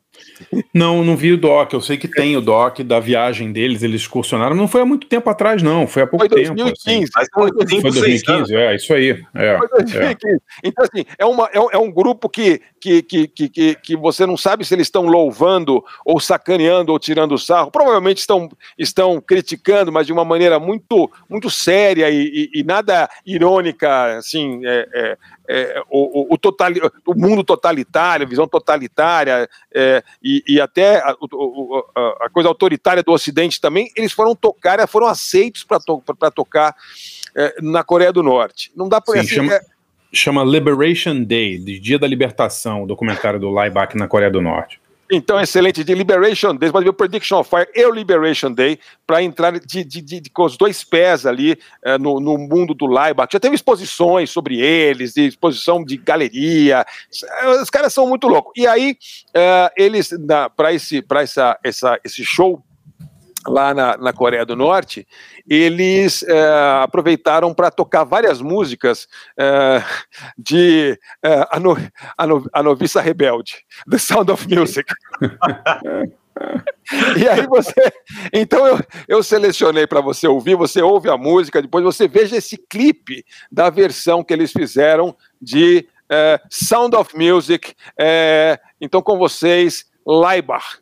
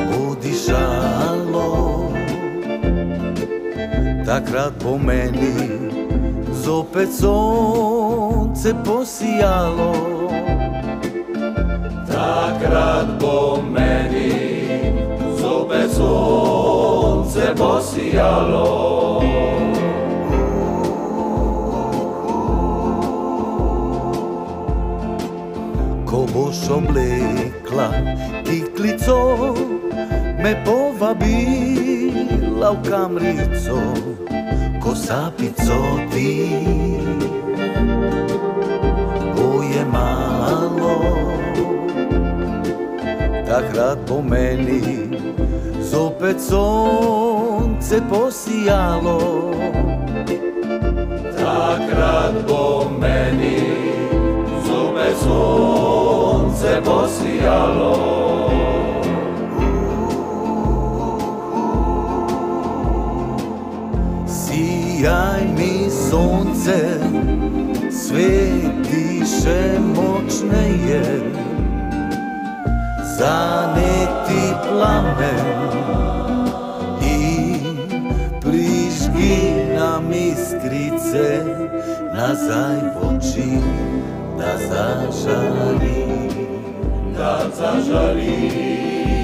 zažari, naj zažari. Ko bom oblekel beli gvant in ko spet bom muzikant, ko se bo pelo in plesalo, takrat po meni zopet sonce posijalo. grad bo meni Zope sunce posijalo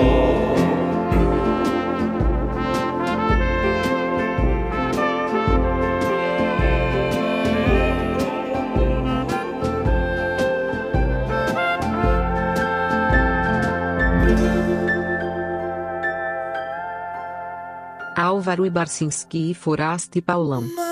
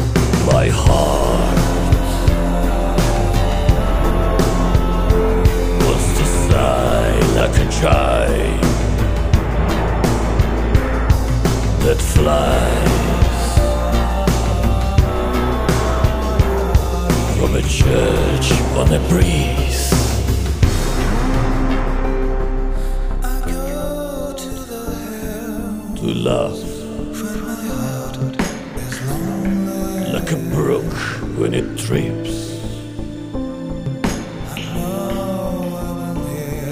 and falls over stones. On its way to sing through the night. Like a lark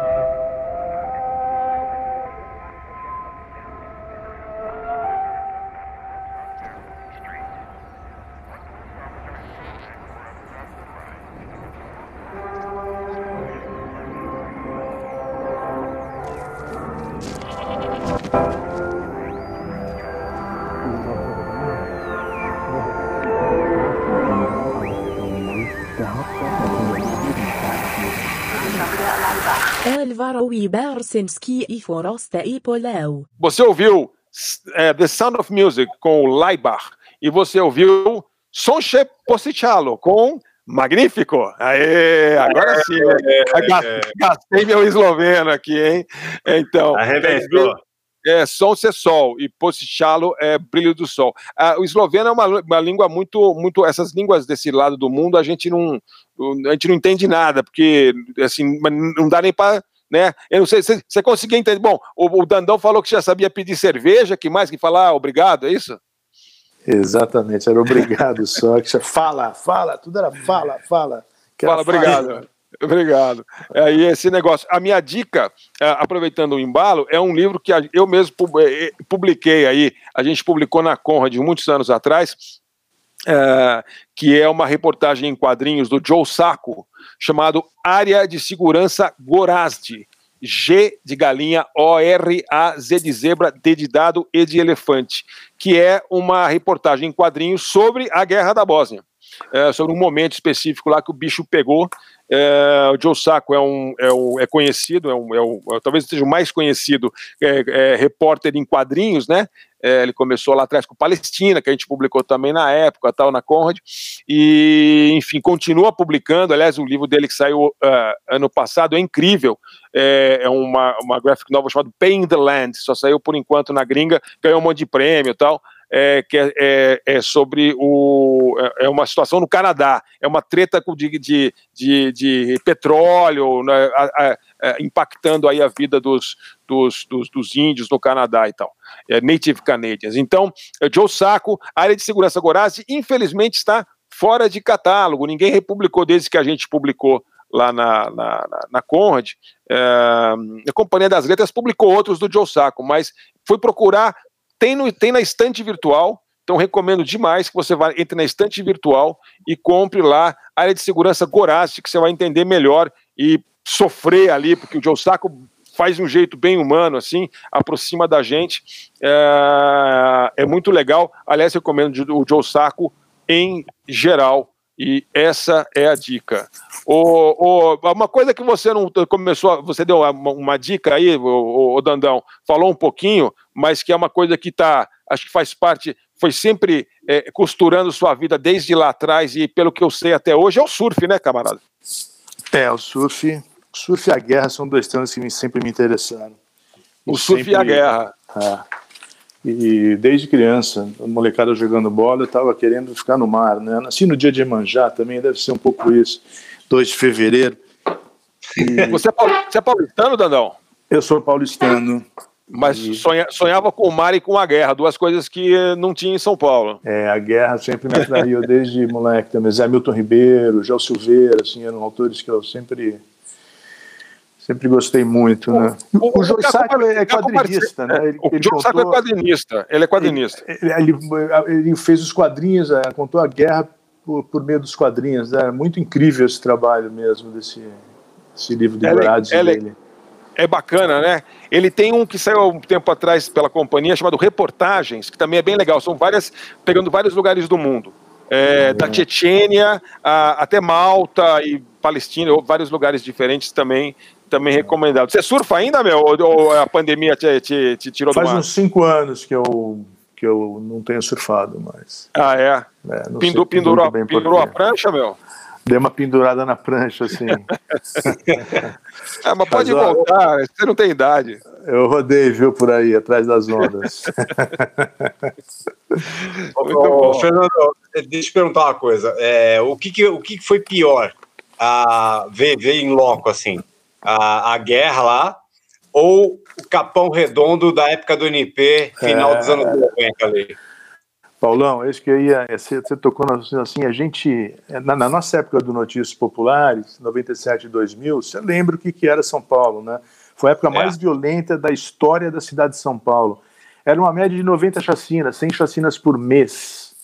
Era é, uma matança senhora. desenfreada. Era, hoje, hoje são 20, 15, 12, 10. Naquela época eram 100 chacinas. Estava é. totalmente fora de controle. E, e, era. A gente vivia num estado de guerra. Assim, eu cansei de pisar em sangue na periferia. Assim, eu não pisei em sangue em Sarajevo, cara. Mas aqui a nossa guerrinha naquela época foi uma, foi uma das épocas, a coisa mais violenta que eu já vivi foi São Paulo, periferia de São Paulo, entre os anos 97 e 2000. É, foi impressionante mesmo. Eu, e era engraçado, tinha uma história que era engraçada, né? Tinha uma, uma contagem oficial da polícia, né, da, da, é. da do governo, de, do número de chacinas. E aí a gente, a gente, a nossa contagem sempre dava uma a mais. Você lembra por quê, Fernando? Não, eu lembro que, a, que, o secretário de segurança queria morrer com a gente, né? Porque a, os, os, os as, as, jornais davam lá, estavam ah, em 47 chacinas, o NP já estava em 50 e tantas. Não era não, então, mas teve um ano que a gente tinha uma a mais que, os, que, que, que, a, que o governo, que era justamente aquela, aquele, aquela matança que teve no shopping do Morumbi. Cinema, do cinema, é, exatamente. É do Matheus Meira, que ele entrou lá com, é. com uma arma lá e matou três dentro do cinema. Exatamente, quando a, a classe a, média não era chacina, né? Exatamente, aí, é, é, é assim, consideravam chacina a morte de três pessoas ou mais nessa época.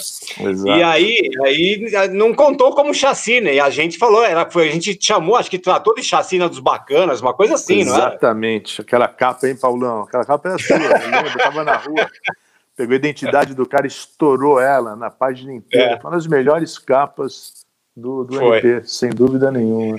E os caras ficaram loucos com a gente, porque, pô, era classe média, né? A gente só, só registrava é. chacina das classes e, D e E ali, né? É, chacina só valia para os pobres, né? Na periferia. Quando era madraça de rico. Não, eu me lembro na Folha uma vez, eu tava. Isso foi, isso foi bem antes disso aí. Foi, tipo, eu tava na Folha, acho que 90, por aí. E eu me lembro que tava um, um dia, é, foi bem antes disso, mas assim, para dar até ilustra um pouco isso. Tinha tido uma chacina bem feia, assim, tinha morrido uma galera, e aí eu tava num fim de semana, aquelas plantão de plantão de fim de semana, né?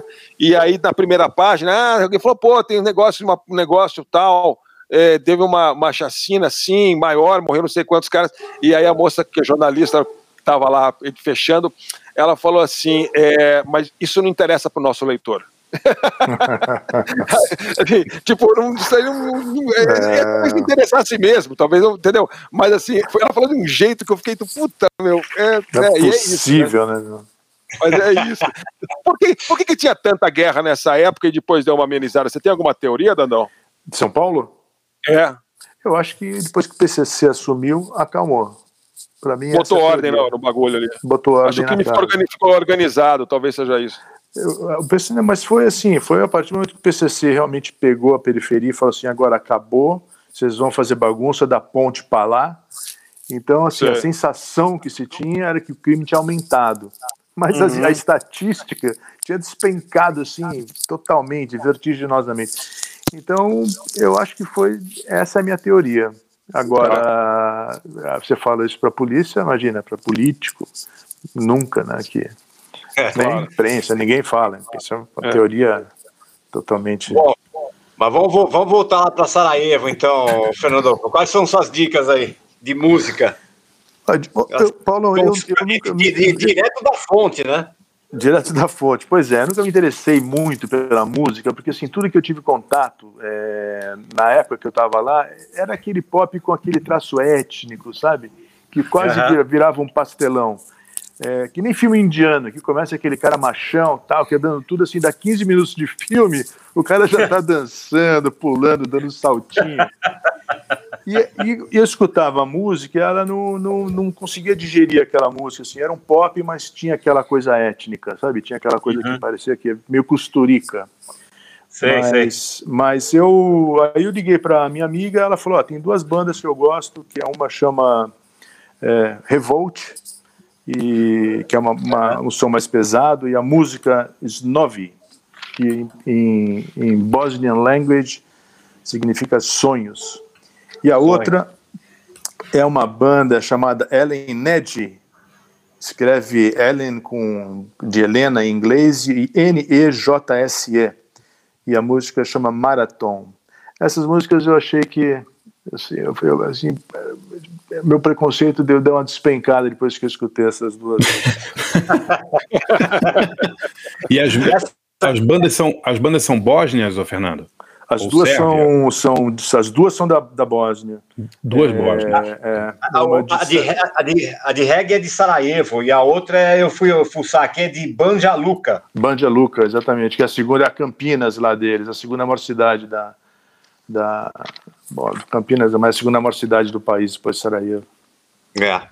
O reggae, reggae bósnio é muito engraçado, hein? É, mas achei demais, legal. viu? É legal, né, Paulo? Bob, legal. Bob Marleyvich, né? É, Isso é boa, hein? mas no- a, guerra, a guerra bombando, mas o rachixe bombando também, né? Porque ali Boris Marley, Boris Marley. É, muito bom. Boris Marley é melhor, cara. É, Boris Marley. Então vamos lá. Vamos lá para as dicas do Fernando Solta aí, Paulão. Direto da fonte, então. Ellen Nash com Marathon e o Revolt com Snove. Vamos lá.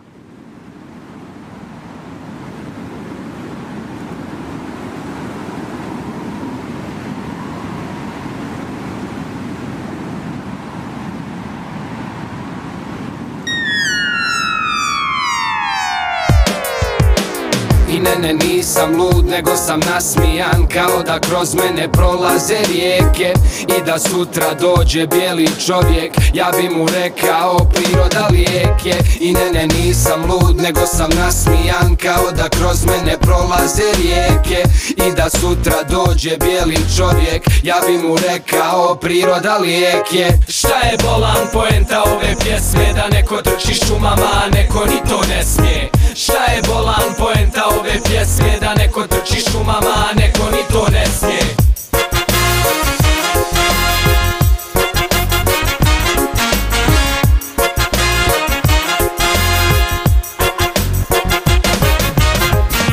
Ja sam mrče jedan od što trče. Šuma bi mi kuća sve dok nisu došli da je krče. Oko vrata mu kravata hoće sebi da zavrće. Sada svako se osvrće, pita što je vako vruće.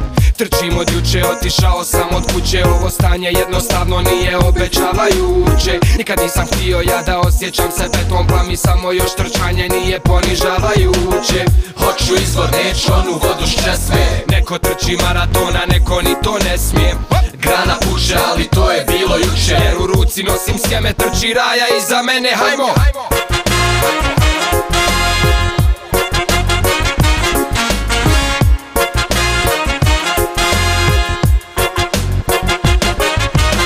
I ne nisam lud nego sam nasmijan Kao da kroz mene prolaze rijeke I da sutra dođe bijeli čovjek. Ja bi mu rekao priroda lijek je. I ne ne nisam lud nego sam nasmijan Kao da kroz mene prolaze rijeke I da sutra dođe bijeli čovjek. Ja bi mu rekao priroda lijek je. Trčim od juče otišao sam od kuće. Ovo stanje jednostavno nije obećavajuće. Nikad nisam htio ja da osjećam se beton Pa mi samo još trčanje nije ponižavajuće Hoću izvor, neću onu vodu s česme Neko trči maratona, neko ni to ne smije.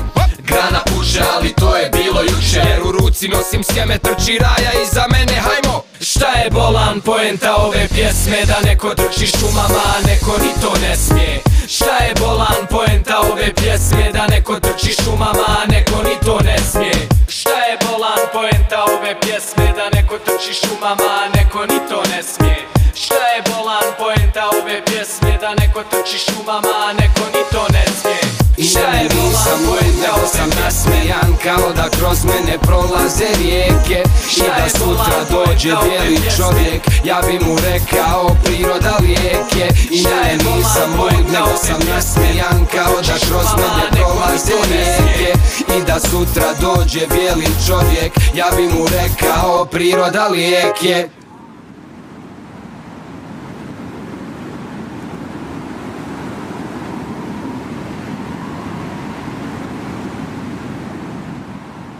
Alvaro E. Basinski e Fuersta e Paulau.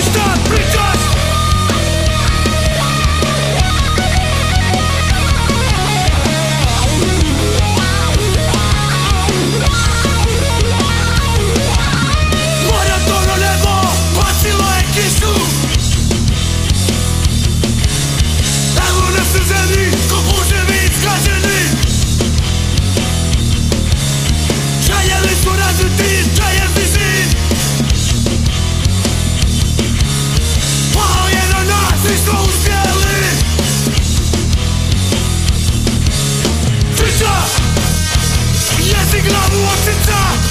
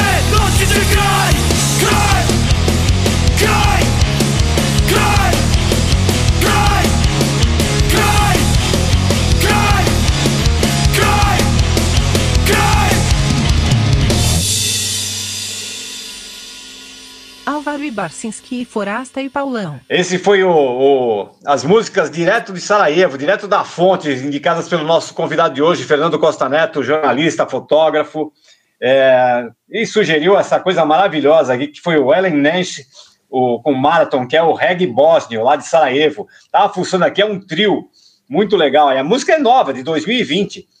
E depois o Revolt, com Snove, é um single que essa banda de Banja Luka lançou em 2019. É isso aí. Ô, Dandão, você tem uma dica para dar para gente aí, para os nossos ouvintes? Tenho, tenho uma dica sim. É... E a minha dica é o War Tunnel, o túnel do Sarajevo. Essa história é sensacional. É... Esse túnel foi construído em 93 e, e assim, do, do, ao longo do ano de 93, foi de abril até julho, alguma coisa assim. E totalmente sob segredo e ele foi era a, a, entrada dele era na casa de uma pessoa na periferia de Sarajevo que ficava perto do aeroporto. E esse túnel foi, foi eles cavaram por debaixo do aeroporto e para sair do outro lado já numa área controlada pelas Nações Unidas. E foi por onde a partir de 94 começou a entrar algum mantimento comida arma também e por onde muita gente pôde fugir daquele inferno e, e, eu só descobri esse túnel quando eu voltei em 2006 e ele já estava transformado em atração turística. E é um lugar muito interessante. É um lugar dá para pesquisar na internet, mas é uma história, é uma das grandes histórias ali da, da, da cidade de Sarajevo sob cerco, a construção desse túnel que foi uma espécie de, de ele teve outros nomes também, né? Túnel da Esperança, Túnel de Sarajevo, mas ele é o, o Boer Túnel, eu acho que é a palavra que realmente colou para esse lugar e virou virou uma atração turística. Quem for a Sarajevo hoje é um lugar que tem que visitar porque é daquelas coisas que que a gente só via durante a segunda em filmes da Segunda Guerra Mundial, sabe? Aliás, foi uma guerra que tinha muito essa característica porque todo mundo guerreando com rifle, né? E as, as trincheiras encostadas, era aquela coisa super Segunda Guerra Mundial, era uma trincheira daquela que você vê em filme mesmo, e as armas eram aquelas armas, eram rifles de época, assim, era, era arma de caça, parecia uma, uma cena. Tem uma foto minha que eu fiz, que está no livro, inclusive, que é, você olha aquilo, parece que foi feito em, em 45, sabe? E, e, hoje, e hoje é mal paraisinho aquele pedaço. Acabou treta, não tem mais guerra, não tem mais confusão. Hoje, cara, é um né? paraisinho, tem... Frasta. Hoje você pode andar às três da manhã ali, na, onde qualquer lugar de Sarajevo. É muito mais seguro que São Paulo, inclusive. Pode Caramba. crer. que, doido, né? que doido. Antes de terminar, o, Barça, você lembra que em 90 alguma coisa ali, é, a gente foi capa de uma revistinha chamada Venice Mag, cujo editor era o Fernando Costa Neto. Ah, é. Ô, Fernando, o que passou pela sua cabeça de colocar o garagem na capa da Vênice? É, foi recorde de vendas, recorde de vendas. Olha, assim, é, que a revista era, é que a revista era gratuita. Revista era verdade, né? era verdade. Eu nem lembrava, Paulo, assim, tem tanta coisa. Fala, pô, Paulo, você não você fez, eu não lembro, meu, assim, eu tô. Cara, o HD tá lotado, assim, faz tanto isso tempo. Aí, isso falou... aí é bom esquecer, hein, Fernando? Isso aí é Agora, bom esquecer. Não, não, ele, pô, o Paulo falou, lembrei exatamente da capa que eu não lembrava. Muito legal, cara. E assim, é, legal foi sair da, do jornalismo mais cor-de-rosa do mundo, né, Paulão? E pro jornalismo mais marrom do universo, né, mano? Sério, cara. Sair do, da Vênice para NP, assim, realmente. Foi um choque, Pô, né, cara? Dandão, vou te falar um negócio agora. Você, você, você vai ter sa... você tem saudade de revista, cara? Porque assim, eu não sou, eu não sou de ter nostalgia, né? Mas de vez em quando, assim, eu, eu entro na minha biblioteca, pego uns papelzinhos assim, puta. Eu acho que até devo ter alguma Vênice perdida aqui no meu, na minha coleção, assim. Que era puta, a revista era muito legal, cara. E esse é. negócio, aquele negócio da papel, a capa, a foto. Você que é fotógrafo, né? Pô, foto no, no, no digital não é igual, né, cara? Foto no, no impresso ali é outra coisa, né? Não, eu tenho saudade sim, de fazer revista, que é um. Era, pô, a gente foi criado né, fazendo revista. Como é que a gente não vai. Agora, incrível é mostrar isso pro, pro seu filho, né? Se o cara olha aquilo e fala, pá, para, enche o saco, mas o que, que é isso? o cara não quer nem ouvir falar, meu, não tem interesse nenhum. Assim, nenhum, né? Impressionante, né? É impressionante, é. cara. E era É, a nossa. Já cresceram 100, né, cara? O meu tem 17 também. É, é, é outro mundo, né, cara? Não dá, outro não, não dá pra transferir, né? Mas Acho que é um mundo melhor, banca, mas, né? cara, mas, mas que dá uma saudade. Você pegar, é, por exemplo, esse negócio de foto de guerra. Eu cresci com aquela revista Manchete, né, cara? Então, você abria assim, puta, aquelas puta foto do Vietnã. né? Nossa, né, meu? É, você se sentia é. ali no meio das balas voando, né? O negócio. realidade, né? meu? outro poder, né? É. Ou, ou, ou seja, uma, uma, uma onda, né? A fotografia de surf, puta, meu, você pegava as revistas de surf, ou de skate, né? Eu era skatista quando era moleque, paneleiro, mas era. Mas eu pegava, eu pegava lá a skateboarder, né? Moleque, assim, é, a fotografia, é, não sei, não sei se fotografia vai, também vai perder o poder, né? É, ou está perdendo já. O que, que você acha? Eu acho que não. Eu acho que. É, bom, tem a- ela migra, né? Assim, a fotografia está muito indo da coisa do fine art, da, do colecionismo. Vai virando outra coisa, né? É, e, e agora a banca de jornal era a segunda casa da gente, né? Pelo menos Ah, é. Eu- parece que a gente morava, sabia o nome de todos os donos de banca de São Paulo. Chamava verdade. pelo nome, né? Hoje Puta, verdade. banca de jornal, bicho, você não passa nem perto, né? Eu nunca mais entrei numa banca, não sei para comprar uma, uma, uma risla, entendeu? Bom, mas nos restam os livros, então. Ô, ô, Fernando, dá, dá um servição aí sobre o Maybe Airline Sarajevo para nós aí. Pô, Maybe Airlines é esse livro que conta a história da, de Sarajevo, capital da Bósnia, durante a guerra. Ele foi publicado porque, ah, recentemente, algumas semanas, eh, completou 25 anos do fim do cerco. Sarajevo ficou sitiada, ficou cercada por um anel militar sérvio que bombardeou a cidade durante cinco anos ininterruptamente. E completou 25 anos do fim desse cerco há algumas semanas. Foi dia 29 de fevereiro. Esse ano não completou, né? Porque não teve 29 de fevereiro. E, mas foi aquele tratado de Dayton, né? Que a guerra terminou em dezembro, mas só liber- libertaram Sarajevo em, em fevereiro. E então eu resolvi fazer esse livro. É um livro de fotos, são 60 fotos. Tem um texto meu na primeira pessoa, um texto longo contando toda a minha viagem, 93, 94. É um texto em, em ritmo de aventura. E no final tem um texto de um outro jornalista chamado Leão Serva, mais geopolítico, contando é, como Ah. funciona toda a política ali naquela região. Esse livro foi editado pela Garoa Livros, que é do Celso de Campos Júnior, um amigo nosso. É um, é, quem quiser, é só entrar na página Garoa Livros, barra Sarajevo, Tá lá o livro, custa 100 reais, é um livrinho, ele é um livrinho pequenininho, parece uma publicação eu- europeia de época, assim, ele, ele- a foto, a, a capa não é uma foto, são os carimbos, né, que, que para chegar até Sarajevo. E, mas é um livrinho simpático, que não pesa, e, e é um Boa. documento, né, um livro documento, é um livro... Maravilha. Pô, tô- Fernando, obrigado, viu, cara. Tô aqui no Muito site, legal, muito tô legal mesmo. site vendo a sua foto com um monte de criancinhas na frente de um tanque fazendo o sinal da paz, cara. Que foto sensacional, velho. No Sniper Alley? É, no garoalivros.com.br Ah, barra Sarajevo, onde, onde, onde vende teu livro aqui. Puta, Legal. que legal, cara. Pô, Pô, obrigado a vocês aí pelo convite. Pô, saudade Imagina. dos três. A gente vai se encontrar em breve. Certeza, certeza. Vou Pra comprar um tomar livro, hein, Dandão? Muito legal, muito legal o tema, muito legal o lançamento, legal a, a lembrança dos 25 anos, um conflito que tem que ser lembrado, né, cara? Porque ele foi meio que varrido para baixo do tapete, né? Tem, né, impressionante como no resto do mundo se falou muito dos 25 anos do fim do cerco. No Brasil, ninguém deu uma linha, né? Sim. Muito, muito É. significativo. É isso aí. Mas, gente, É isso aí. obrigado Valeu, por esse Dandão. convite maravilhoso, hein? Prazer Valeu. estar com vocês aí. Valeu, Obrigado valeu, demais, valeu. Dandão. Valeu. Foi demais, cara. Grande, Valeu. grande abraço. Valeu. Valeu, galera. Até semana Falou, que vem, tchau, então. tchau. Valeu, DJ. Obrigado, valeu, DJ. DJ. Falou, amigos. Abraço. Tchau, gente. Obrigado. Talvaru e Barcinski e Forasta e Paulão.